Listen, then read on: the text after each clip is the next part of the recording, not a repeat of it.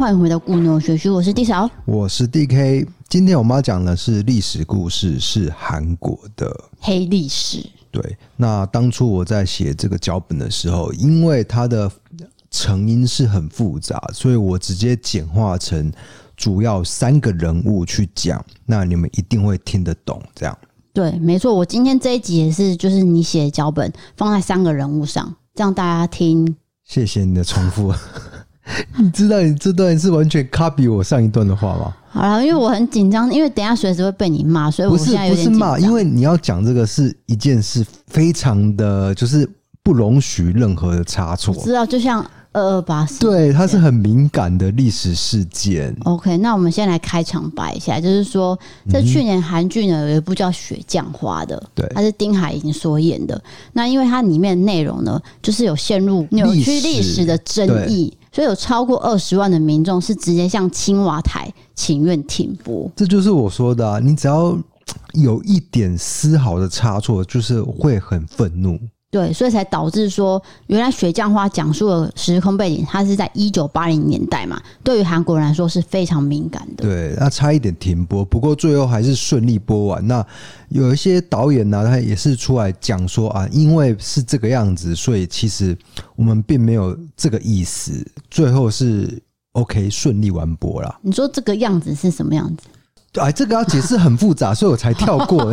那你要刻意我又要给我讲出来，那这样听众也不知道你在讲什么。这个样子啊，主要是主角是哎，设定是一个间谍，一北韩的间谍，有一个单位是在专门专门抓北韩间谍，但他问题是他们都没有在抓，就是抓一些民运人士、社运人士。然后罗织入罪，就是说你是北韩间谍，人家其实他根本就不是，懂吗？就是很复杂啦，就是乱抓一通的意思。对对对，那问题脚本设定就是真的是有一个北韩间谍，对，是不是很复杂？你看我我意思就是说不要去解释啊，开头这样子就是有点没关系没关系，因为这北韩间谍是由最帅丁海寅所演的，所以我有看。那我们今天要跟大家分享的是。朴钟哲、李韩烈事件，对，我们要先交代一下，这个其实韩国的政局当时是非常的错综复杂，所以我们就是会讲三个人物：第一个前韩国总统全斗焕，第二个大学生朴钟哲，第三个也是大学生李韩烈。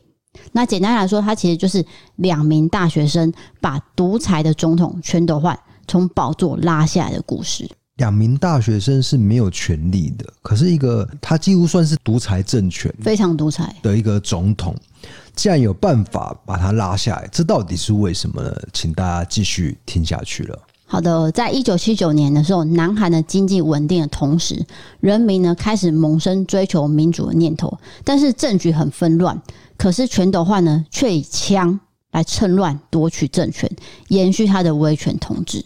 那韩国民众就觉得说，你正当性不够，我们要的是真正的民主，不是军人统治，所以就开始发起了示威游行。结果呢，全斗焕下令以武力镇压，造成了光州事件，死亡人数官方宣称是一百七十七人，不过光州市民认为这个数字应该是要再乘以十，乘以十，乘以十，很有可能是远超过这个数字的。对啊，最推荐一部电影就是。我只是个计程车司机。这男主角就是宋康昊，他就是演《寄生上流》的男主角。他其实就是在指他以司机的身份去看这个事件，没有错。应该是说他是一个计程车司机啊，然后他载到一个外国人，那个外国人好巧不巧是一个记者，于是呢就记录了整个事情的发生经过。好，那当时呢牺牲了很多无辜的百姓，也引发了更多的学生还有工人投入了民主运动。那大学生呢其实没有办法接受这种握持着军事政权以武力然后践踏市民生命的行为，所以宁愿暴露在危险中来参与学生运动。也就是说，光州事件以后，其实还是有大大小小的运动在正在发生的。对，就是一直持续的在发生。对，在不得民心的处境下呢，全斗焕决定了一件事情，他要主办奥运会。他觉得呢，我来筹备奥运，来转移人民对于这种集权统治反对声浪的注意力。不过他没有想到的是，举办奥运。就要必须顾及国际的形象，在人权方面呢，还是要做个样子的，所以他就释放了很多逮捕的学生跟教授。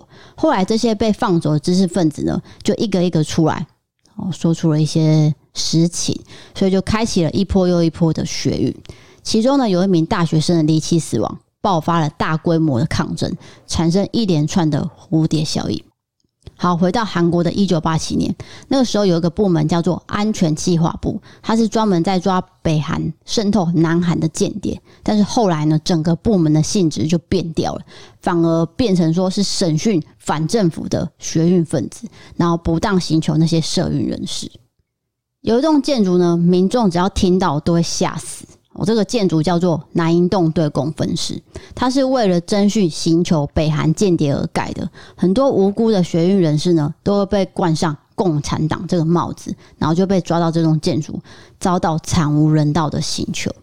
没错，其实他们根本就不是共产党，没有没有，单纯的学运分子，就是想要呃抗争一些事情呐、啊。可是就是被这些人直接抓过来做刑求，对，你就是共产党，你要不要讲？你要不要讲？然后用很多残忍的方式，那这些我是有做在 YouTube 的影片上面。对，那有一名呢就读国立首尔大学语言学系三年级的学霸，他叫做朴忠哲，他对全斗焕的政府独裁统治是十分的感冒。好，我们先前有提到的光州事件是被全斗焕政府抹黑成亲共派的内乱。那朴忠哲呢？虽然只是个大学生，他却也希望能够为光州事件达成转型正义，所以他多次走上街头，大声呼喊。然后就在某次的游行集会中，突然遭到情治单位的逮捕。好，一九八七年一月十四号被抓到了。我们刚刚讲的南英洞对公分室，他长时间以水刑伺候，刑求原因就是说他想要抓出一名跟他同校逃亡的学长。不过，二十一岁的普通者呢，宁死不屈，他完全没有说出任何的讯息，结果不幸的，他就离奇的过世了。水刑是一个非常危险的行为，它就是呃会在你的口鼻上盖上一条毛巾，然后不断的灌水，不断的灌水，你会有一种吸不到氧气的感觉。如果拿捏不当的话，很容易就过世了。我想朴忠哲就是这样子离世的。没错，那之后韩国当局是想要吃案，彻底隐瞒朴忠哲这件事情，所以死亡八小时后呢，他们打算立即火化。可是家属根本吞不下这口气嘛，他会觉得说，我的儿子根本没有怎么样，怎么会被抓进去，然后就突然间说死亡，然后就要火化。这件事情也造成很大的轰动。不过呢，首尔地检署有一名检察官，他非常的有 guts，他认为说这件事情另有隐情，就拒绝开立火化许可，并且把消息呢偷偷放给一家新闻媒体。这是很勇敢的一个行为，因为检察官一定是为国家服务，应该是要站在国家的立场。可是他站在国家的对立面，因为他发现有很多不对，对不公不义的事情。那既然我也许没办法主持这个正义，因为他头上还有上司嘛，没错，我就偷偷放消息给媒体，让媒体去找。好，但是呢，匪谍搜查处的处长面对媒体的提问，他公然说谎。他说，朴忠哲的死亡只是意外哦，因为我们情治人员在询问的时候，就对桌子这样啪拍了一声，他被吓到啦，他就心肌梗塞过世。很瞎，对不对？我就是拍一个桌子，然后朴忠哲就过世了。你要掰个故事也合理一点，他就是乱掰一通，反正都没有水刑哦，都没有任何刑求，我只是拍桌子，他活活吓死。对，所以媒体非常气愤，当场媒体是全部都傻眼。不过呢，政府内部呢也有人看不惯，就把真相偷偷透露给天主教正义剧。总之就是一个宗教，那那个宗教公开了这件事情，直接揭露整起事件。对。那普中德之死呢，引发了前所未有的抗议潮，掀起了这一场变革的序幕。那刚刚我们讲的这个段落呢，有兴趣的人可以去看电影，就是《一九八七黎明到来的前一天》，它是由金泰梨所演的。普中德这一段呢，他们演的非常的真实。就是你看了不掉泪都难，是因为我本人是有看完的。好，再来讲到另外一名大学生李韩烈，他是就读延世大学经营学系。那知道这件悲剧之后呢，他想要讨回公道，于是决定要投入一场又一场的抗争行动。但是谁都没有想到，在一九八七年六月九号的下午，李韩烈在自己的大学。参加示威的时候，竟然遭到震爆的警察以水平的方向对人群发射催泪弹，李寒烈当场被打到后脑，然后就昏迷不醒。没有错。补充说明一下，催泪弹应该是要垂直射的，就是往天空，对，往天空那个方向掉下来，可能散发一些烟雾，然后驱走民众。嗯，可是那个警察不知道为什么，竟然是就直直的射，那直接射到了李韩烈的头部，不知道是故意还是不小心操作失误，不晓得，因为这个是没办法抓出来的。对，到底是哪个警察去做这个设计？因为当时人太多了，哎，一直血流不止啊。嗯，那一旁的同学就赶快抱住他的身体。那这个影像呢，刚好被照相机记录下来，在韩国呢是广为流传。四个星期之后，他因为脑死，最后宣告不治，是非常的遗憾。那之后六月抗争的每一个周末，全国各大都市的市中心都聚集了很多的民众在示威。在六月十号的全国性声讨大会中，下午六点的时候，所有的车辆，包括计程车、公车、机车，甚至火车，全部一起按喇叭。长达三十分钟，韩国史称“六月民主运动”。对，呃，大家想一下，这个状况是蛮悲壮的，就是大家一起起按喇叭，然后那叭，代表那个愤怒值已经到到达最高了。就是对对那个政府的失望。那这时候呢，情况已经大不相同了。本来是知识分子与学生主导的街头抗议运动，演变成全民运动，连白领阶级还有中产阶级都一起参加。他们原本是保守的既得利益者，连他们都愿意挺身而出。这两位大学生的死亡，已经催化了全南韩人民的意识。采取军事独裁的全斗焕呢，就变成全民公敌。好，到了七月九号，延世大学学生会。为了李韩烈，举办了大规模的国民葬，在出事的校门口呢，聚集了四十万人吊丧的学生跟市民。他那个队伍是排了好几公里长的，对，他就是沿着校外的道路，这样一直延延延延延到市政府前面的广场，没有错。而且那个队伍不是说细细的人哦、喔，是是，是整排的人，塞满马路的那一种，就是动弹不得的那一种。结果竟然聚集了一百万人以上的人潮，人大家都一起过去，觉得这个事件实在是太惨烈了。哎、欸，这些照片是我记得那个朱立熙老师有拍啦，有有有，我等一下会讲到。那整个是真的是满满的，那跟我们的那个洪仲秋事件又人数又乘以十倍，就对，就更多更多。对对对对，也就是说，一九八七年一月十四号遭到水刑过世的朴钟哲事件是六月民主运动的起点。那六月九号遭到催泪弹打到的李韩烈事件，则是成为抗争运动计划的关键契机。好，那在六月民主运动中呢，群众集会达到了两千一百四十五次，那上街抗争的韩国人更是高达了八百三十万次。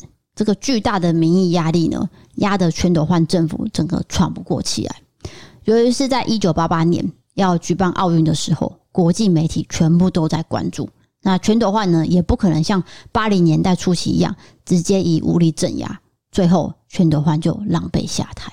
那南韩从此以后呢，就改成总统直选，就是国民直接选举啊。是，本来是哎，就是有点像内阁选举，就是我们在小圈子自己互选。可是，就从这个事件以后，每个韩国人都有票可以投了。而且国会呢，全面调查全斗焕，追溯他在位期间呢，贪渎敛财，而且他还有滥用军队的权力，造成光州事件。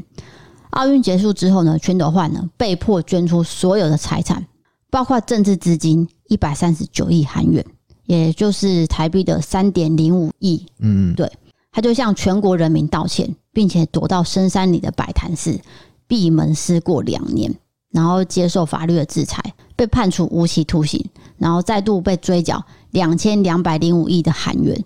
之后呢，又坐了两年牢狱，在一九八八年被特赦。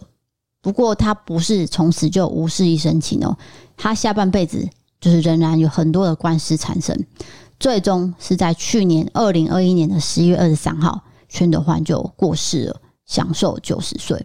根据他在二零一七年出版的回忆录里面呢，他有提到光州事件，他仍然是污名化那些抗议的民众是共产党分子，也就是说，他合眼的前一刻。他始终没有任何的歉意，所以韩国政府决定他的过世，我们不举行国葬。对，哎、我必须讲，呃，有一些是我脚本没有写到的，我这边补充说明一下。关于光州事件，他后续政府还是有追究全斗焕的一些刑责啦。只要全斗焕上这个法庭的时候，他就会跟法庭说：“不好意思，我得到了失智的症状。”我就是就开始自圆其说，我记不得了。结果在二零一七年，他竟然出版了一自传。那自传就有写到，就是说我对光州事件的想法，就是说我当时真的是在镇压共产党，我不是在打无辜的民众。那明明事情就不是这样，这个书籍呢，就完全被禁止。哦，虽然没有出版，没有没有出版的，哦、可是有写完，有写完，然后也有印刷出来。嗯，但是因为与事实太离谱，大家没办法普遍接受这件事情，那也显现出就是全斗焕这个人，他完全没有悔意，对于镇压这件事情，他还是认为自己是正义的，是对的，是对的。我就是在帮国家维护这个局势。嗯，我没有杀无辜的民众。啊！但是很多无辜的民众在光州事件离世。对啊，这么多人都过世，我觉得他算是有点声名狼藉。诶，有一些总统过世的话是会举行国葬，那他他的就是很简单的一个葬礼这样。而且很多人都就是选择不去参加了，不去参加。好，那对比之下，朴忠哲与李韩烈两位大学生以生命来促成南韩总统直选，让韩国正式迈入了民主化时期，这两个是非常大的差别。对对对，我们光说他的葬礼来说，就我们刚刚说总统是这样子的一个葬礼，对。可是李韩烈的葬礼是有可能有一百万人次在哀悼这件事情，悼念悼念这件事情。对，然后再来是朴钟泽。在那南银洞对供分室也有他的遗照在里面。那当年刑求南银洞对供分室，至今已经改成韩国民主人权纪念馆，那保存了当初侦讯室的原貌，尤其是讯问朴钟泽的五零九号室，访客一进去就会马上感受到阴森肃穆的气氛。那究竟有多少人在这栋建筑被刑求过？由于档案已经全部被销毁，直到今天。都是未解之谜，有一些是追溯的出来，有一些真的是找不到了。就像我们我们这块土地发生的一些政治事件也是一样的，就是有一部分是消失，很多都遗失了。嗯，那至于刚刚讲的李韩烈呢，最后是葬在望月洞墓园，接受后人的追思。那一九九八年，南韩政府就制定。民众参与抗争受难的人都可以申请赔偿，所以李韩烈的母亲呢，就将赔偿金再加上各界人士的捐款，盖了一栋李韩烈纪念馆。馆内是展示他当时抗争的时候穿的衣服，然后让所有后来的韩国人永远缅怀这名烈士。没有错，他穿的是那个大学 T，延世大学的延世大学的 T 恤。对。那我们这次案件是参考正大朱立熙老师所撰写的《移民前的半岛记忆》，还有韩国史悲剧的循环与宿命。因为我们是认同朱立熙老师的观点，所以每次讲到韩国历史都会参考他的书。那也因为这次的事件，就是我们有把它做成影片放在异色档案，那朱老师也有看到，所以我们之后才有跟他陆续的碰面，收集资料，然后制作成更多更多不同的影片。那如果你有心想要了解韩国文化历史，不要只有韩剧来认识，可以透过书本去学到更多韩国的脉络。因为韩国电影里，你刚刚有讲到，我只是个计程车司机，有提到这个事件嘛？那如果是韩剧的话，就是《五月的青春》，还有《请回答一九八八》。可是《请回答一九八八》它其实是点到为止。那就是带到一幕而已啦。哎，还有姐姐去参加抗争这样而已，对，然后其他都没有。那个爸爸就问说：“哎，你们是在抗议什么？好像有这个桥段吗？”有有有。那其实就是在演那个六月民主政争。对，所以他自己的女儿也去参加了。这样，当时是大学生遇到的困境呢，都不是我们现代人可以去想象的那个痛苦。因为老实说，大学生青春年华，你怎么会知道你会遇到？这么可怕的事情是的，然后朱立熙老师他有特别说，就是韩国的转型正义做得比台湾好，尤其是有一些电影跟影视作品，他敢去触碰这些东西，对，而且是血淋淋的去把它演出来。那台湾当然也是有，但是都是比较贴过去而已，就是也是带到这样，带到了就没有办法演得很深入。对，但是韩国的电影真的是。就是演给你看，深入给你看，然后比如说行酒的过程，啊，对对对对对，哇，他那个真的是太残忍了。你那部叫做什么？我一时之间想不起来。就那部真的太残忍，我觉得那部我看不下去、欸我，看到一半真的会暂停的那一种，就是完全行酒的那一部、啊。对，行酒的过程实在是太激烈了。对，那如果你真的想要看没有那么激烈，然后又有讲到很完整，就是看一九八七黎明到来前一天那部就有补充者了。那部不会那么残忍，哎，没有那么，可是还是会哭哦，会哭的，真的会哭，因为朴钟泽那段我哭爆了。所以这就是我们今天要讲的南韩黑历史事件。对对对，哇，因为很敏感，所以我会一直结巴。如果今天结巴特别严重的话，没关系，请大家见谅，因为真的很怕讲错一些事情。对，因为这是敏感事件啊。好，那我们接下来就进行到我们的不离开杠的时间。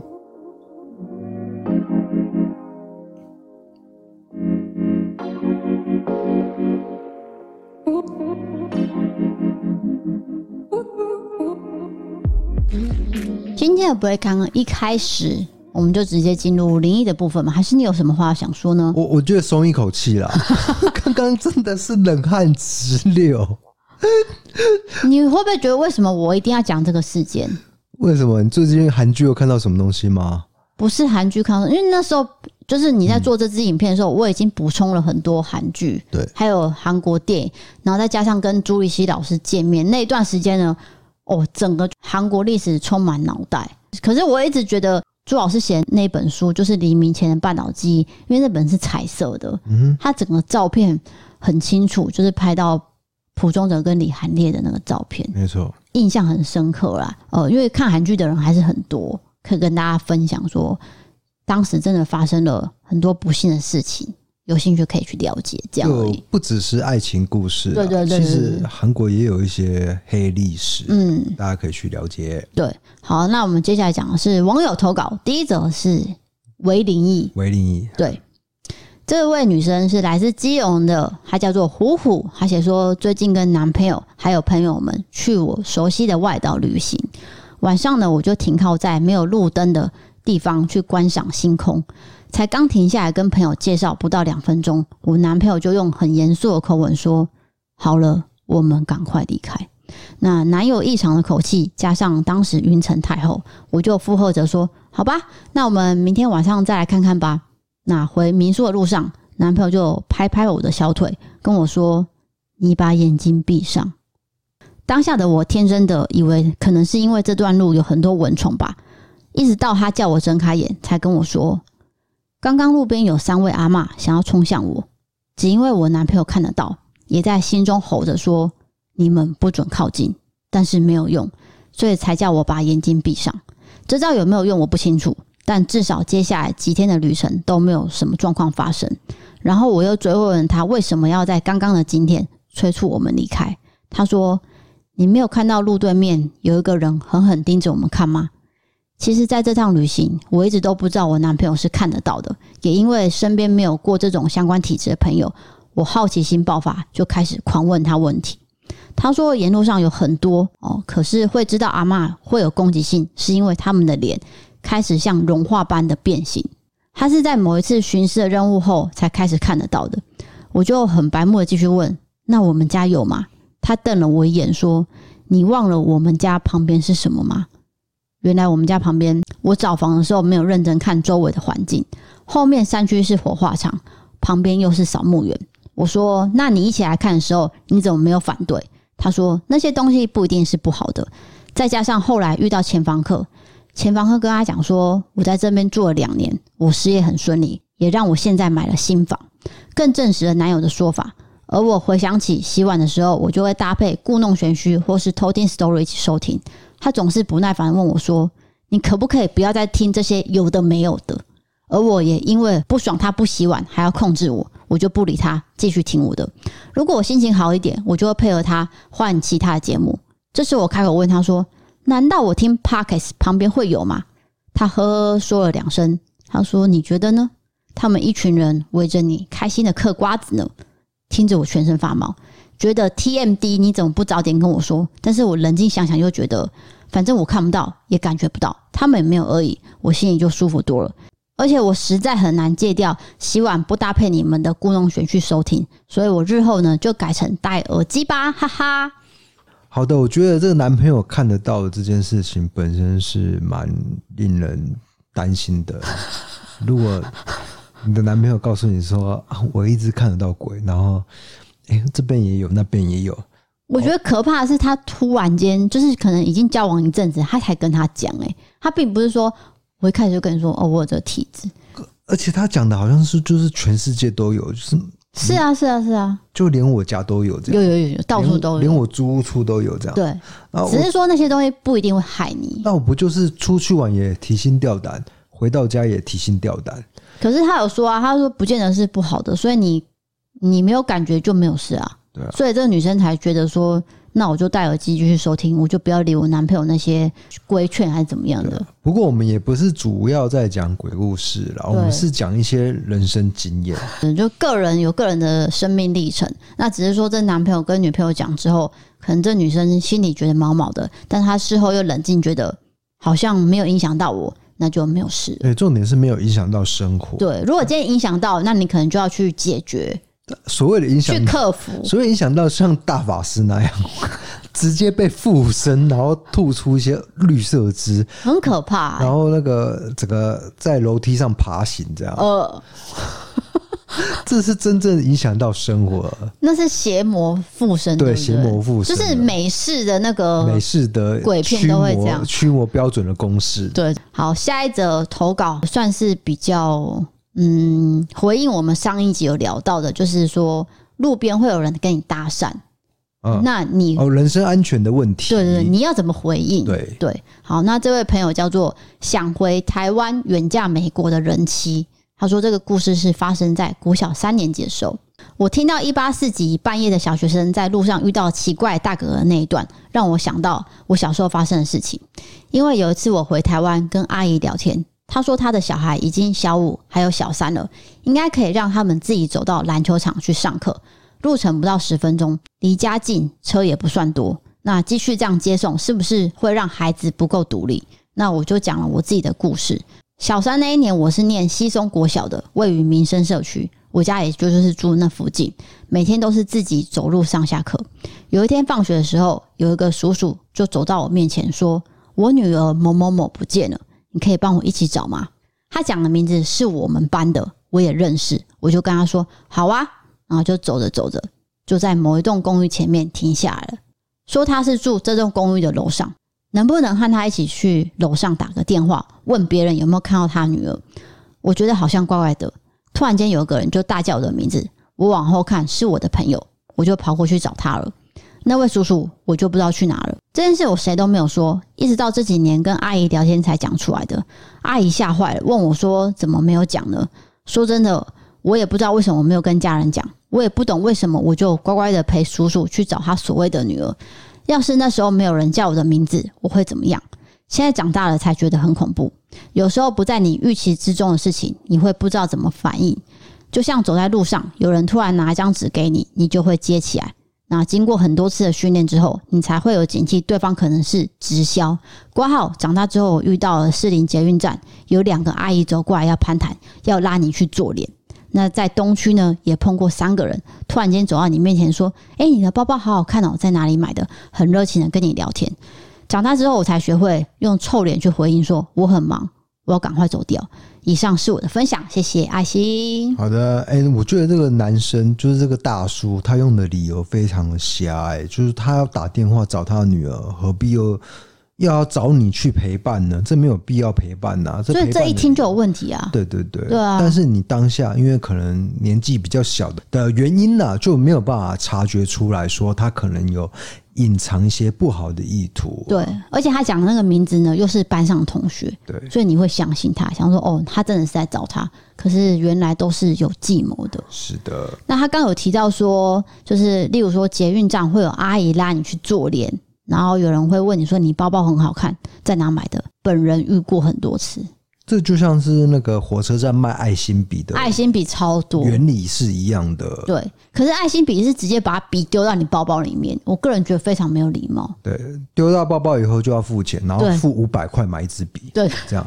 那做脸的情形也是差不多，是不是？强迫推销的意思嘛？对，然后就跟你说，你跟我来，我跟你讲。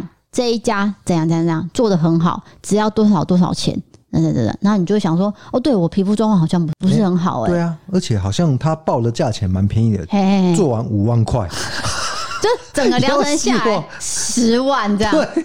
吓死你！没有那么可能，没有那么高，我们只是在夸张啦。对，但是就是可能不会是他一开始报的金额，就超过啊，对对，一定是超过了嘛。你知道我有个同学，就是那时候才刚出社会不久吧，他就去了一间嗯美叉叉。美叉叉，那因为里面会有一些专柜，可是那些专柜的名字牌子有些是你没有看过的，嗯，然后那些姐姐们就会说：“哎、欸，妹妹啊。”我看你的这边很干燥哦，这样，那你当下可能真的本来要找保养品，那你就会被他一句话带过去。对啊，这是话术，话术对。而且你的确心里是想要找保养品的，如果你不想要，当然就快步走过就去了。嘿嘿嘿就就他就是在寻找刚好你是有需求的，然后他就看中你了。嗯、好，那我同学也就卸下心防，想说哦，应该是有个好心人真的要介绍。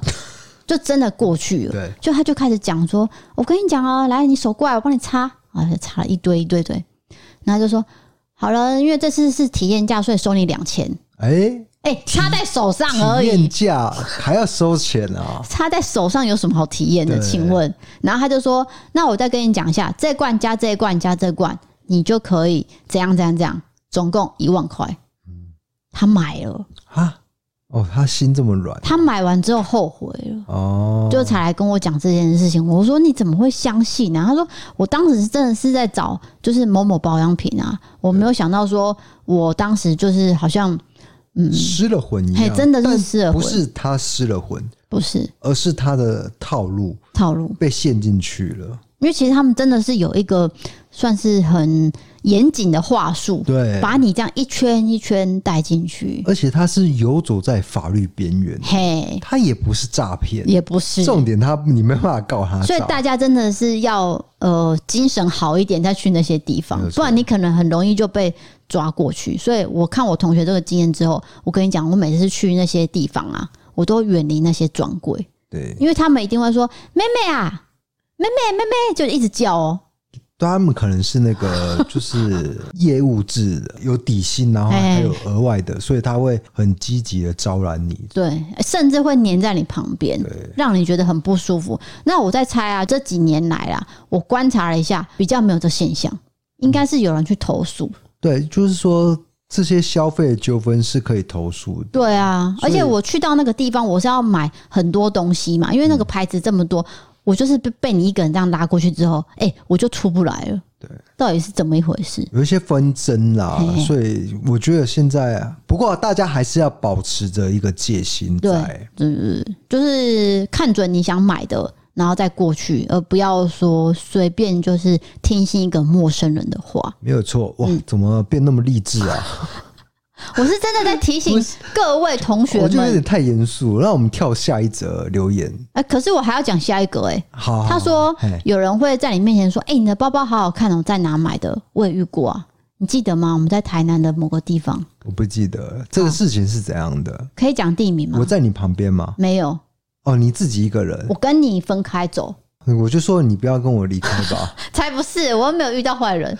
是遇到了，有两个女生，就是。我在拿一本书，对，然后我背了一个背包，然后那个背包其实是非常普通的，就是两三千以下的。哦，我知道，记得吗？你在叉叉书店啊，嘿嘿嘿，你有跟我讲过了。然后他就说：“哎、欸，你这一款台湾有吗？”我说：“嗯，台湾有吗？应该有吧？这这不是很普遍吗？”然后他就说：“没有啊，没有啊，我我在那个什么什么巴黎还是什么欧洲没有看到这一款啊。”然后我就还是觉得。我有开始戒心来了。你你有视觉他的套路？对，然后我跟他保持一个距离，因为他是两个人嘛。嗯、我想说会不会趁机要扒手还是怎么样？对，我想很多啦，我就保持一个一公尺的距离跟他讲话，因为他态度也很好，不是说很凶，还是说很轻蔑这样都没有。我想说，那我就好好回答他问题。哎、欸，这整个过程大概是五分钟，都在问那个包包在哪买的。我跟他讲说，请你去虾皮找，谢谢。就是你一个冷淡的回应，这样。一开始我有点呃好心的回应，可是我之后有点觉得累了。对，因为有点鬼打墙，一直在跟我说台湾买不到，哪里才买得到？这样这样这样，我就决定算了，我不聊了。我说那你就去虾皮找吧。D N 啊，所以其实到最后你也不知道他们想要什么，因为你已经把他们打断了。对啊，就是要把他打断啊。我还蛮期待，原来他是要推销什么什么。可是你不觉得这个话题谈五分钟有点太久了嘛？对，因为那个包包并不是说限量版什么铂金包那个，不是。也就是说，他用的套路是失败的套路，或者是他真的很想要知道。我们先把。把他往好处想好了，他是真的想要知道那个包包。我觉得不是，他一定有目的。可是重点是你已经识破他的套路，所以你一直在猜他的招，最后他觉得悻悻然离去了。其实我一开始担心的是什么，你知道吗？他认出我。你是低扫这样？对，因为我发现你可能在不远处，他可能看到你，然后又发现我。他是不是来认出我？结果他不是，他是讲了包包的事情。那我又觉得很无聊，就赶快把它结束掉了。这样对。然后我可能有讲过啊，就是我以前在也是在叉叉书店，是同一间书店。OK，但是是高雄的啦，但是是同一家啦。他就是过来搭讪我说：“哎，你哎，你对这本书很有兴趣哦？哎，其实我们有一个读书会，我讲过了嘛，对不对？嗯，所以我就去参加那个读书会嘛。那读书会的时候，我就说。”我不知道聊到什么，但是我就我就跟大家讲一句，哎、欸，我很讨厌直销，直销这个行业这样子，你知道吗？在场人所有脸色一变，因为他们就是直销，对，他们就是直销。后来下一场了，邀请我去，我就发现他们在在煮东西，然后再推销锅子，锅子。我我讲锅子，大家就知道那个套。等一下，套路是什么了？你为什么第二次还要去啊？第一次，他们真的是在很认真的在分享一本书，然后他们有印讲义的，你知道吗？很认真的，就是一个很完整的戏。对，那不是诈骗哦，那是合法的哦，你知道吗？就是说啊，然后我就快速的读一下，然后我就发表一下我的感言。不是说上当，因为毕竟我没有做事，没有付到任何钱。我一发现是直销，我立刻是转头就走，我也不给他们任何的面子，当场背着包包离开了，走了。真受不了，因为他们就是包装成什么读书会的形式，去让你买一些产品啦。等下我有问题，请问搭讪你的是男生还是女生？男生哦，是男生。你相信男生？我以为你是比较好色，所以听女生的。对，你以为是一个派一个说，就是说辣妹？对，但不是哦，就是一个男生，就是说，哦，我们因为那个时候你刚毕业而已。出社会了，哦、已经出社会在工作了。啊，我我兴趣就是比较文青嘛，就是去书籍书局逛一些书，但我也没有女朋友这样。比较 重点是这个，对，没有人际关系。那你说你要创立一个读书会，你要办一个读书会，我当然 OK 啊，我就去听你讲什么嘛，对不对？要一起讨论有什么关系呢？反正我学识渊博，不要乱讲。结果真的是第二次去的时候是卖锅子的时候，他们也不是卖锅子，他们是在煮东西。对，他们邀请你说，我们有一个烹饪 烹饪会，你知道，就是以烹饪东西为那个主题。对，对，就是说我们这一场是读书会，但是我们下一场是是煮东西的，然后呃。啊，结果有有七层锅子之类，然后这一层可以蒸，这一层可以烤，你你懂我意思吗？有一层一层的，这锅子到底是什么？对，那这一一套买下来是怎样怎样怎样，多少钱多少钱？所以你听到这边马上就走了。对对对，我听到这个，因为就等于是我是他们下线了，这还蛮好笑的。我买的话，那我可能又要买一堆，然后我要推销我的下线，这样。所以你遇到就是某一个下线。对啊，对啊，对，当然是他是上线，我是下线了。对，我转头就走，一一听就知道这是直销。难怪我想说，我为什么上一场我说直销的时候，大家脸色一变？你知道那个变是怎样变吗？是刷一身刷白，对，已经不是刷白，本来大家都笑嘻嘻的哦。那脸臭，对，我就说，呃，我是某某的这个呃比较固定的职业嘛。对不对？那大家就会分享他的职业，但是我就说，我特别不喜欢直销，可能有一个氛围让我感觉到这个是直销，所以我就特别讲了这一句啊，真的是变得很快，大家就很安静，对不对？你们有吃过海底捞吗？海底捞不是会表演变脸吗？真的像那个京剧变脸一样，变变的变那个哭的脸，或者是啊那个悲伤的脸，或者是愤怒的脸，很明显，很明显，我看到了。可是下一场我还是去了。对啊，我现在觉得奇怪是为什么你还会相信第二场？那是你回想起来那个变脸的情况哦。当下你只是觉得好像有一点怪怪的，可能自己说错话还是怎么样？还是对啊，因为我说话本来就不会说很圆融的一个人啊。这个经验给大家参考。对，好的，我们来到下一个投稿。这个投稿我没办法归类，就算是生活经验，生活经验，可是可以分享给你。好的，对，这位朋友叫做 Alan，他是桃园工作的高雄人哦，他是一位男生。他写说：“我是之前投稿猫咪的 Alan，过得有点久了，你们可能忘记我了。最近看到 DK 的长发，让我想到高中的一件糗事。故事是这样的：我当初就读的高职校规非常的严，有法禁。”所以刚毕业的我，就像回归大自然的鸟儿，放飞自我，开始留长发。相信很多人经历法禁的人都懂。那时候逢年过节，我都会跟弟弟回到爷爷家去拜拜。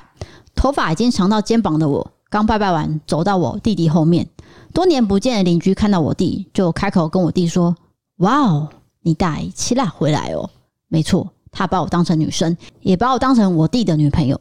当下我感觉时间都暂停了，然后我弟就跟他说：“没啦。”他是我哥，好，这个空气凝结了三秒，那个邻居一脸尴尬就走掉了。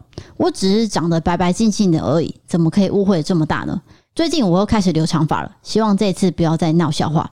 对了，我还有一个关于蟑螂的好笑糗事，留到下一次投稿喽。谢谢你们用心的做节目，还有推荐超多高品质的好物，爱你们啦，啾咪爱心爱心。好，感谢。就是说这个打破性别的框架了，对，对男生不一定要短发。对那女生也可以留短发，Yep, 对不对？Yep.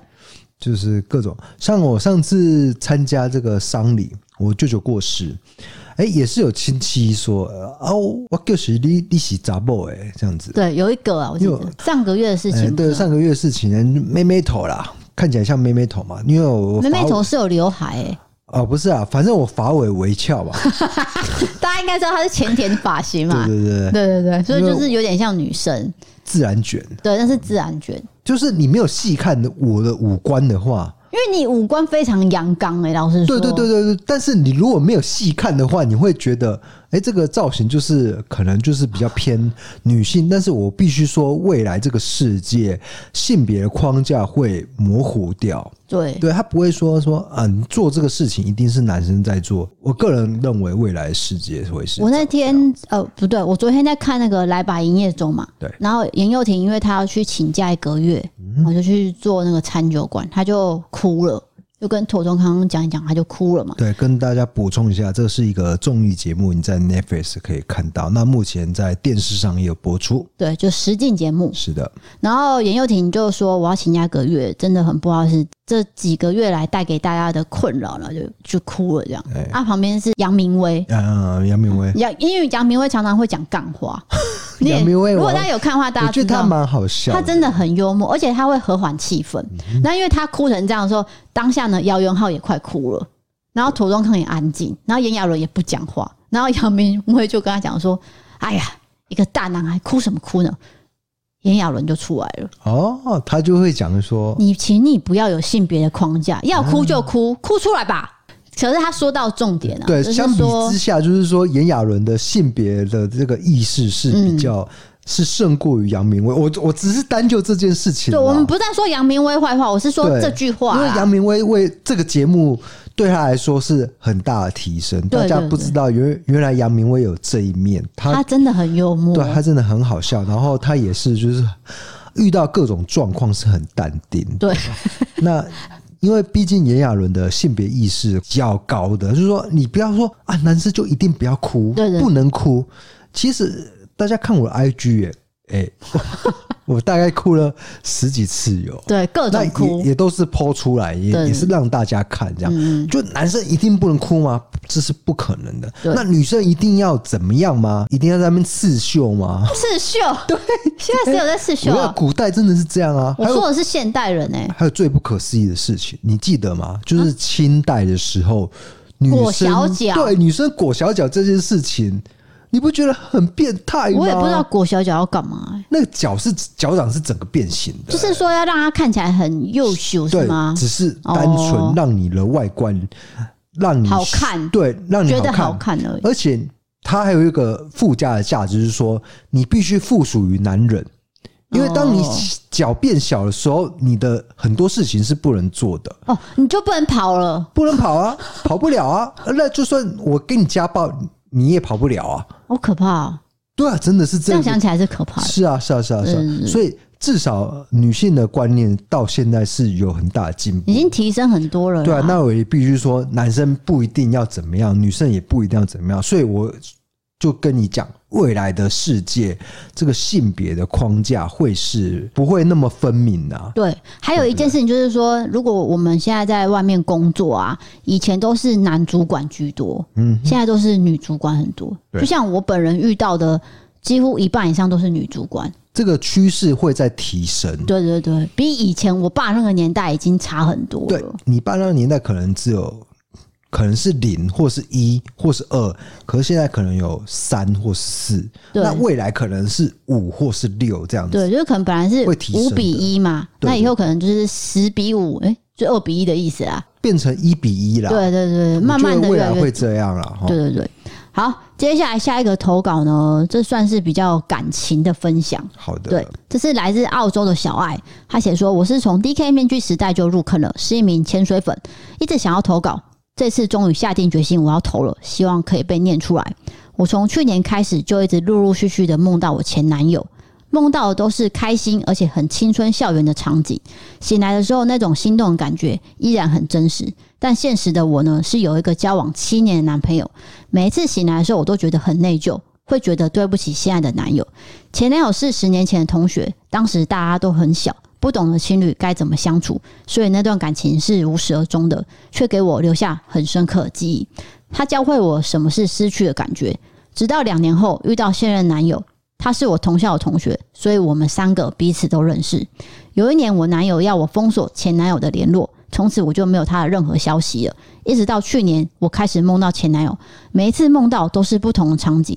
我有跟我的闺蜜说过这件事情。他跟我说，可能是现在我跟我男朋友生活已经比较像老夫老妻，没有当初的那种甜蜜，所以潜意识才会梦到那些甜蜜恋爱的片段。有时候呢是隔几个月才会梦到一次，有时候是很频繁的，一个礼拜两三次。昨天我又梦到了，这次我决定我要找回他的联络，目的就是要让自己死心。我在 IG 上找到他，我看到他跟女朋友的合照。心里有一种释怀的感觉。我希望我再也不会梦到他，也希望他跟女朋友过得幸福美满。虽然过了十年，但是那种青春美好的回忆一直在心里，不会忘记的。现在我人在澳洲定居，他在香港，没有缘分的话，这辈子应该都不会再见面了。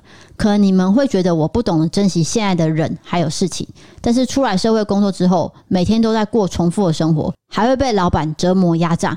所以潜意识才会浮现出那些年无忧无虑的日子。谢谢故弄玄虚给我一个平台，让我说出这个我不敢跟其他人提起的故事。希望会有越来越多人入坑的听众，然后收视长虹，爱你们哦！爱心笑脸，好感谢，我也爱你哦。讲的好像不诚恳这样，非常不诚恳。但是我可以了解他的心情呢。我也梦过哎，你有没有梦过？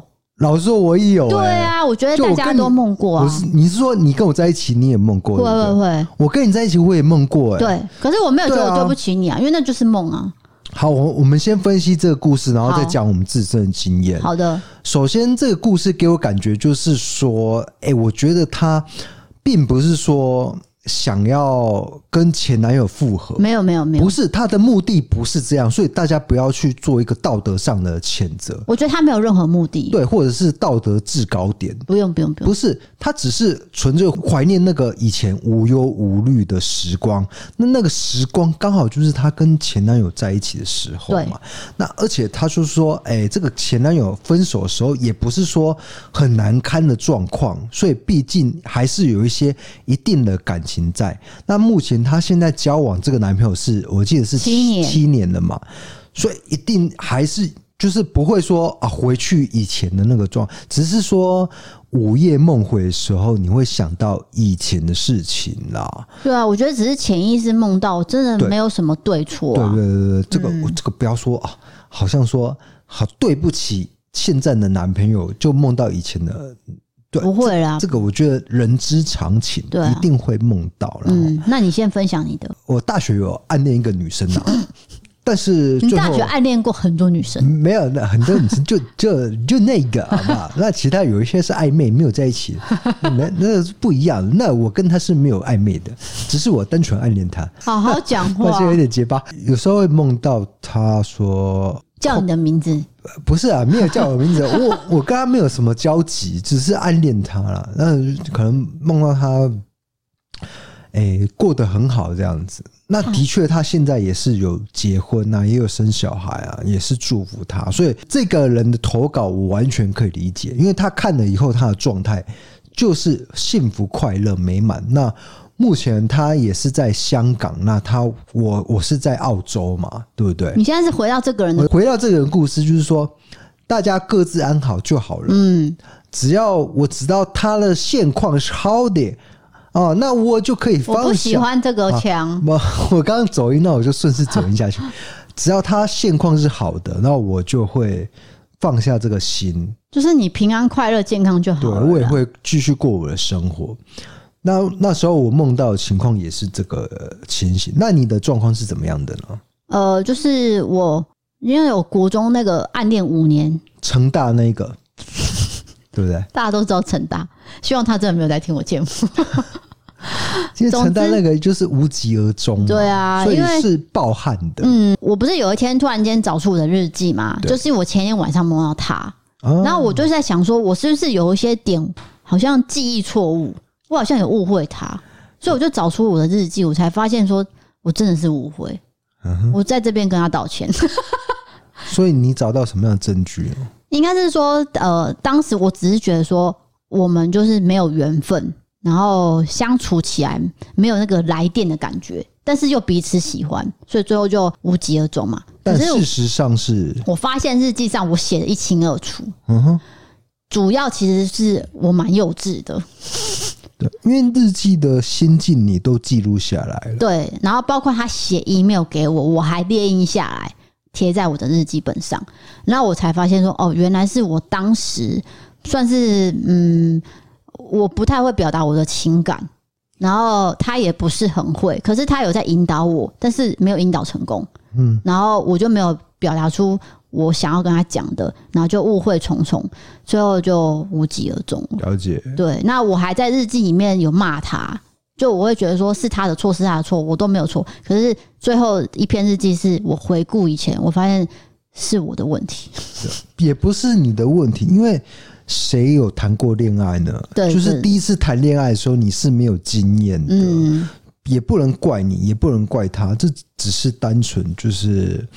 因为你有这些经历，你才能够遇到现在的我。哦，是，不是啊？我讲一个，就是我我以前也是不知道怎么谈恋爱嘛。国小时候，你知道吗？国小要谈恋爱？不，国小国小你就会跟女生暧昧了？不会诶、欸，会、欸，我就有诶、欸。你好。啊，你好骚，然后呢？你你哎，我跟你讲，现在人整个年龄下修。我当然知道，我是说你、啊、你。好好好，我那个经验就是说，我不知道怎么跟女生相处，但是我们彼此互有好感。大概呃三四年级的时候，然后五六年级就分班了嘛。那分班的时候，哎，我也不知道怎么面对他的情感呢、啊。我只是在那边装酷，就对他梳理。但是其实我是喜欢他，那我不知道怎么去面对这个情感。所以其实我是梳理他，但是我又爱他这样子。哦，对对对，就是这种感觉，就是那种感觉嘛。嗯。那也不能怪我，也不能怪他，只是我们不知道怎么谈恋爱，也没有没有经验，也没有课堂教我们。对，他说要自己去品尝，细细品尝。对，但是后来你才发现，哦，原来是谈恋爱是这么一回事。对对对对对，所以我我是觉得说，我梦到成大了，可是我很感谢他，因为他让我上了很重要的一课。对啊，就是有这一课，你才能够遇到后面的人。对，那遇到后面的人又给你一次又一次的经验，到最后啊，我不要再往自己脸上贴金。反正到最后，我们目前是这个样态啊。我们是有成长的，这样 成长到最后，现在这个样子。对，目前现在这个样子。对对对，接下来你还有什么要说的吗？没有没有没有，OK 了，就这个话题到这边为止。好，接下来是你比较害怕的投稿。什么意思？小动物、昆虫的小动物、昆虫的，一听就知道是昆虫类的。这位是来自台南的爱化妆的拉拉，他写说：“我今天想要跟你们分享一个故事。我看到 D 嫂在 IG 的时候，常常整 DK，或是 DK 在 IG 上表演的时候，我都会笑翻。对，那是表演，那不是整。甚至敷泥膜的时候，我都会不小心裂掉。你知道泥膜吧？我知道，就是敷泥膜的时候是不能做一些很大的。”表情吧，敷面膜都不行，可是泥膜更不行，因为泥膜会硬掉。哦，那你如果一动，整个就裂掉了。哎、欸，裂掉会怎样？就是说你的皱纹会定型吗？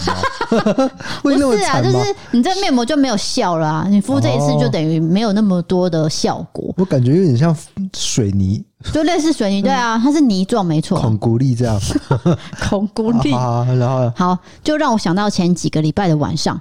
因为我当天工作很累很忙，我就比平常还早一个小时上床睡觉。通常睡着后的我是不太会翻身的。那天我正躺在床上睡得很沉，突然觉得手臂有点痒痒的，我以为是我的长头发，所以我就想说伸手甩了一下，结果那痒痒的感觉没有消失。突然内心有点害怕，可是我的睡意又太浓厚了，半梦半醒之间，我就伸手去抓那手臂上痒痒的东西，然后丢了出去。突然间。我碰到当下是硬硬脆脆的，心里想该不会是，然后内心不断的祈祷说不是蟑螂，不是蟑螂。那我的睡意也全部都消失了。我决定打开全部的灯，然后翻开被子，然后找找看有没有蟑螂。可是我连脚都不敢踏到床下，但是什么都没有。我只觉得是不是做噩梦了？不过我也快吓到睡不着，我就一直怀着忐忑不安的心躺到床的另一侧。当时才凌晨三点，我一直很不安稳，睡到早上起床时间，真的很疲惫，可是睡意也全无了。我就跑去跟我妈妈说：“你可不可以帮我看一下房间有没有蟑螂？”也跟她说：“我昨天好像有碰到蟑螂。”后来下班之后，我妈妈就跟我说：“我的房间某一个纸箱后面有看到两只非常大只的蟑螂。”我整个头皮发麻，我只想跟 DK 说：“你不孤单。”虽然我是 D 嫂粉，但是我常常看到你被 D 嫂用假蟑螂吓到的时候，我还是觉得很好笑。对了，想要跟 DK D 嫂说，你们推荐的东西真的都很棒。从你们没有推荐卷卷毛店，我就开始有 follow 他们了。而且我觉得老板人非常好，因为我也是台南人。今年一月的时候，朋友生日，本来要去吃寿司的，也想说顺便挑一个他自己喜欢的甜点请他吃。吃完寿司也刚好可以去卷卷毛工作室领货，结果疫情爆发，原本到店取货的服务也无法完成了。我就跟老板解释原因，老板很 nice 的跟我说没有关系。看到老板这样后，我就决定先汇款给他，然后再麻烦朋友去工作室领取。朋友跟我说这家店的东西真的很好吃，肉桂卷的味道也非常浓厚。希望我之后等疫情缓和之后，我再去卷卷毛工作室。还有马蟹内裤真的很好穿哦，希望我的 Pockets 可以陪我长长久久。因为我最喜欢在上班时候偷听你们的，爱你们哦，爱心爱心。好，感谢。就是我们推荐的东西应该是有一定的品质，因为我们自己用过了。那再来是卷卷毛，他的老板叫做榴莲，对，榴莲，榴莲非常有个性哦。哦，我们最近才发现他在 Canon，就是国片。Canon 啦，Canon，Canon 是相机。对啊，Canon 我有我有喝神仙水，所以我脑袋可能没有那么清楚。如果平常不会念错这些名字，就叫你少喝呗。Kano 啦，Kano，对，Kano 棒球的电影，对，他卷卷毛的老板叫做榴莲，他有在 Kano 当临演，对，他好像是演日本人，啊他这个工作经验怎么会那么丰富啊？什么鳄鱼园，什么餐厅，什么没有，因为 什么临演都有哎、欸。因为怎么讲？我觉得，呃，学生毕业之后有一段时间你会很茫然，然后就会开始找一些。打工，因为你可能没有这经验，我是有啊，就是说，我就很定下来啊。对，因为你个性有一些问题，所以 什么个性有问题？我喜欢很固定的东西啦。不是，我当时也想要固定，可是我会觉得说，哎，是不是趁年轻的时候先去体验一些。东尝试西尝试，对对对对，东做西做。那我想卷卷毛应该也是这样想的。然后你说卡农哦，是马志祥导演的哦，在从事你刚讲错名字，马志祥，不用不用再纠正了。OK，我知道是马志祥。对，而那个有关蟑螂的事情，我们赶快圆回来，赶快圆回来。好，那请说。有关蟑螂的事情，我推荐大家这个 IG 可以看。干嘛？有一个叫做吴志成的。吴志成真的超好笑的。吴志成二十四岁，对，他才二十四岁，我真的被吓到了。一个年轻人，超年轻，呃，经营一个六点七万的 IG，很厉害。对，那他那个不是限动有一个集结吗？你们在这个迷因日常时期可以看到各种蟑螂的 影像，比如说有一个女生她在搭乘捷运，嗯，结果她的脖子上有一只。大蟑螂，好恶哦，是会飞的那一种。然后呢，是那种十几公分的那一种，就在他的脖子上在那边蛇，很恐怖。啊，结果呢？就后面的乘客把它拍下来，然后传给吴志成。反正他那个迷因日常时期有各种蟑螂的集结啊。OK，大家就可以可以去看。如果你跟我一样，就是担心这些小生命受到伤害的话，你有这种恐惧的话呢，你看了一定会头皮发毛。呃，有一个叔叔啊，就在路边，就他就抓了这个脖子一下，有原来是有一只大蟑螂在那边乱窜，然后还有可能是租屋处吧，就是有一只蟑螂。爬到天花板，然后说啊，怎么办啊？那只会飞，那只会飞，该怎么办啊？结果它真的在镜头最后飞起来，所以会各种惊吓。我推荐这个 IG 可以大家给大家看这样。可是有些人对蟑螂没有兴趣啊，哦，没有兴趣也不害怕，然后也无感。对，我也是这种人啊，我是担心他们小生命。明明就怕蟑螂，为什么要看蟑螂的影片啊？好奇怪哦。不是，我没有怕蟑螂。我我必须澄清这件事情。好好好，对对对。接下来下一个投稿也是有关昆虫的，那就是网友说了，你硬生生把我话打断，就直接切断，对，就知道我在讲假话这样。对对对，是来自彰化的女生，她叫做阿皮亚，她写说，大约是在国小四五年级的时候，我弟弟呢很爱捉弄我，常常呢让我发飙，然后追着打来打去，然后我妈就会出来劝架，然后再请出家里最常见的衣架。来打我们。那有一天呢，弟弟就一样在捉弄我。他拿了两颗白白、小小、圆圆的，很像糖果的东西在手上，然后就跟我说：“姐，糖果你要不要吃？”然后二话不说就往嘴里面放了。就弟弟的表情非常的惊恐，很母汤。我马上察觉我是不是又被耍了，我就立马吐出来。我就看到白色的部分有微微的裂开，还有微微的血水。他就急忙跟我说：“那。”姐，那那那个是壁虎的蛋呐、啊，嗯，你还真的吃下去哦？Oh my god！听完之后完全来不及恶心，直接冲过去揍他。手工啊，壁虎又叫手工，对，就是壁虎的蛋是白色的。哎、欸，这个弟弟很要求啊，但是他的表情露馅，因为他没有想到姐姐这样。那姐姐会马上说那什么我不要之类的，就他没有，对，对他应该是预想会这样，对。结果姐姐竟然一口就塞下去了。她相信她弟弟，没有，有时候可能抱到腰了，真的就吃了。是有多饿啊？对，总之就是他真的吃下去，可是没有到下去啊，就是吐出来，马上吐出来。但他明显是有咬裂了。哎、欸，对，这很恐怖。你要想一下，你嘴巴打开含下去的时候，一定会啊一下，对不对？就啊一下发现不对，再马上吐出来的时候，就发现哦。跟他们丢这样，哎呦，嗯，哎、欸，这弟弟真的是有点像我啊，哈，因为我小时候也是各种捉弄，呃，我自己、哦、我自己的弟弟啦，或是堂弟啦、堂妹啦。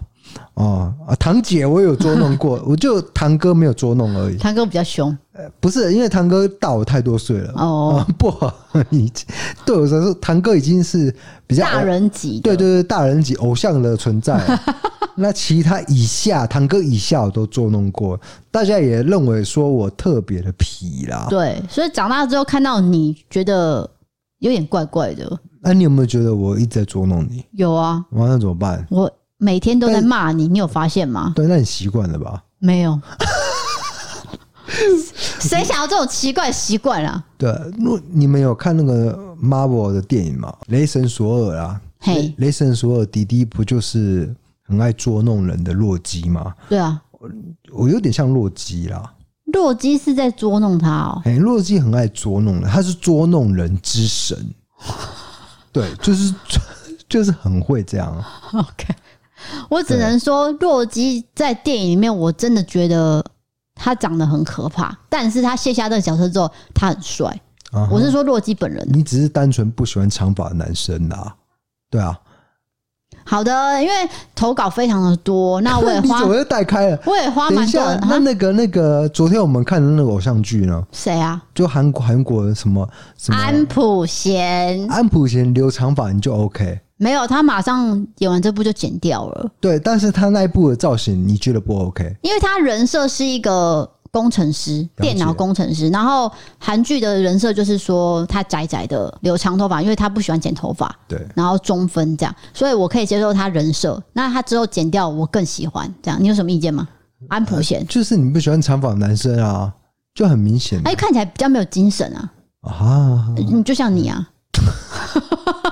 啊啊！你现在这样我也都接受了，已经一年多了，对不对？啊，谢谢你，对对对，谢谢你的包容与接受。那、啊、婚姻婚姻就是这样啊，忍耐、啊。婚姻就是忍耐，忍耐啊，对，忍耐哦，一点忍耐啊。哎，好，那我现在要讲一下，就是投稿，其实我花蛮多时间在这个浏览跟消化的，辛苦你了。哎，那因为有有许多因素，我们包括要去考虑到节目的效果，还有搭配出来整个节奏，所以。很多没有念出来的，请大家不要灰心。就很多漏网之鱼，其实是精彩的。对，可是我都有看到。你们不要想说我都没有看，我都有看。不要灰心，欢迎大家继续投稿。就比如说，如果我们是一个十个人的工作团队，那可能有一个有两两组人可以特别去负责。啊，这一块审理留言的状态，但是我们就是偏偏就只有两个人，所以必须低扫一则一则的看。那有几千则留言，你要怎么去抓出来几则？我纠正一下，是投稿，不是留言。呃，对对对对对，就是说比较困难，你说一定会有漏网之鱼，不是？请大家见谅，我们就真的只有两个人在经营这一块。还有，我们要想一下节目效果啦，不是说你投的东西一定会适合节目嘛？这也是要我考量的因素啊。比如说，我们节目不能排三个都是灵异的，一定要。比如说两个灵异，两个好笑，感情啊，对，一则感情之类的，我们会有一个一个这个节奏感。对对对，所以希望大家谅解，那还是欢迎大家继续投稿。好，最后讲到赞助的部分，这是来自 MB3 的赞助，他的名字叫做阿山山儿，他写说：可爱的低扫 DK 原本都是用 MB 三收听的，后来改成 Apple Pockets。今天听到一五一集特别专辑实在太好笑了，虽然两个人一直笑场，但是真的很直接很可爱。终于决定要来个定期定额捐款，希望这个节目可以越做越好，可以分享更多的新闻、许多人的故事，还有更多的事情。公众人物难免会有一些酸民，或许眼红，或许无谓的批评，你们都很有智慧的去面对，很正向，很棒哦！我会默默的继续支持，加油！两位大笑的声音真的是太好笑了，常常都是听到大笑声音才会跟着大笑。还有不知道 Pocket 怎么留言，可以告诉我到底要怎么留言，你们才可以看得到呢？非常感谢，握手。好，感谢，我也跟你握手。他说的那一集是怎样？一五一吗？你有去查吗？一五一集 maybe 是特辑。对，了解，反正就很好笑了。因为有一有一些留言真的是让我没办法控制住，就是动没掉投稿了。对，有一些投稿真的是啊，我是那个点有时候被戳到，你知道吗？对，反正有好笑点就是了。对对对，他说 p o c k e t 什么留言，就是你现在这样留言，我就看到了。那如果你真的想要特别想要跟我讲什么，你就是 IG 私讯。可是 IG 私讯呢，因为我们现在那个成长人数有有在，欸、对我真的觉得有很明显的差别。就是你你还记得我们，比如说我们 IG 只有五千人的时候吗？是的，可能一天就有两则留言之类的私讯啊。现在不太一样，对，所以可能私讯我还是会漏掉。那如果说你呃，因为你现在是有加入这个方案嘛，所以你可以在赞助这边留言。小帮手会帮我收集下来，对对对，我会看得到。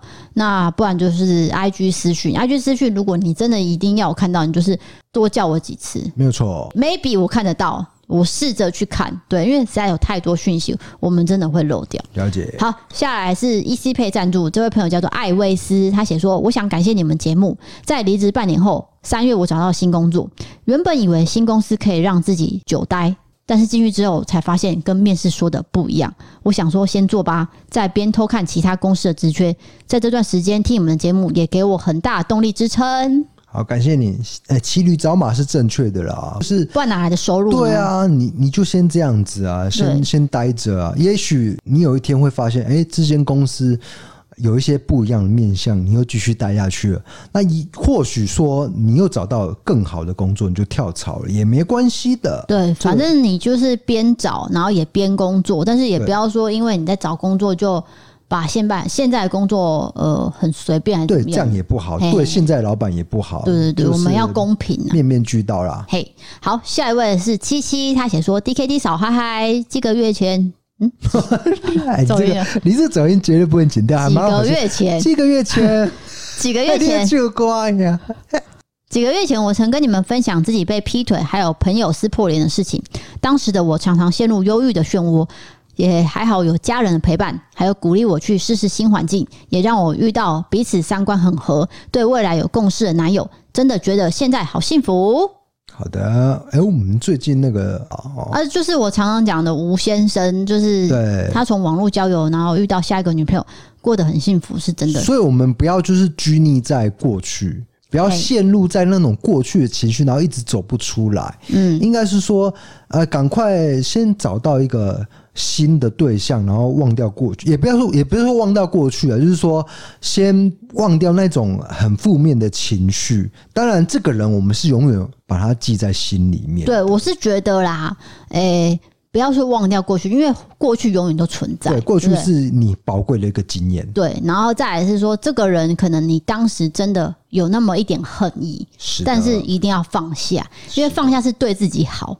你才可以往前走，不然你会一直在那个漩涡。放过自己吧。嘿，重点是放过自己。那对方要怎么样，那就是他的事，因为我没办法控制对方。就是说，你放下自己的那个负面情绪，你才可以往前走。那我刚刚提到的吴先生，就是因为他当时真的是转不过来。嗯嗯。那我本身又可能太鸡婆了，我就是有跟他讲了一些话，然后就是让他。好好的放下之后，他才往前走。然后遇到现在的女朋友，他觉得非常的开心快乐。这样，总之感谢这个赞助者已经找到了新的一个未来了。对，就是恭喜七七现在有一个三观很合的男朋友。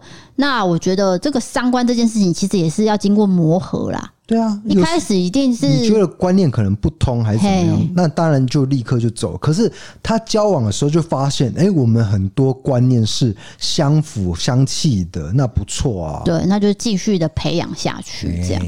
好，那因为其实上星期我们不是还在介绍柠檬大叔嘛，现在已经没有了。那有人反映说，为什么同时在各个平台？我看到这个柠檬大叔看得很烦啊，那看得很累。他们统一投投射。对，我现在要讲的，就是说，其实商品行销运作，我跟大家简单讲一下，就是说，当厂商的产品有一笔预算，他就会开始找适合的人去推广。那同时，网络广告费用也会投下去嘛，就是投放广告。所以你会看过类似的话，它就会一直出现相同的广告，有点洗脑型，所以造成消费者对造成消费者说好像很腻。对，所以我这边也会去跟厂商沟通一下，说，诶，当我在介绍这个产品的时候，你们投放广告是用什么方式？对，所以如果我是厂商的话，我可能会分批，但是他们通常都是说。可但对他们都是一一笔投下去这样子，因为毕竟公司的运作就是有个模式、啊。可是这样子也会造成他大量的曝光，我觉得他们也是有算过才会觉得这样的成效是最好的。那很抱歉，可能让你觉得一时之间是烦烦闷，就是一直重复看到这样。对，因为你点到一次柠檬大叔，就发发现了更多的柠檬大叔，对，他会自己会推算出来。对对对，所以这个就是演算法的问题啊。那我们也是尽力的去减低大家就是对产品的腻对啊腻感啊。简单的说，就是这些东西我们使用过才会推荐，所以大家都可以去参考的。你，你要带过浅化这个神仙水的部分，对不对？好，OK OK，好，那就欢迎你投稿各种仙签传送门里面投稿专区。如果你喜欢 Podcast，欢迎追踪留言五星评论，或是到 MB 三 App 参考各种方案。对悬案社会议题，可以到 YouTube 搜寻异色档案丢的影片。想要看我们日常生活、吃饭、跳舞，还有商品的折扣笔记，可以追踪我们 IG 哦。谢谢各位，我是 DK，我是 D 嫂，我们下次见，拜拜。拜拜。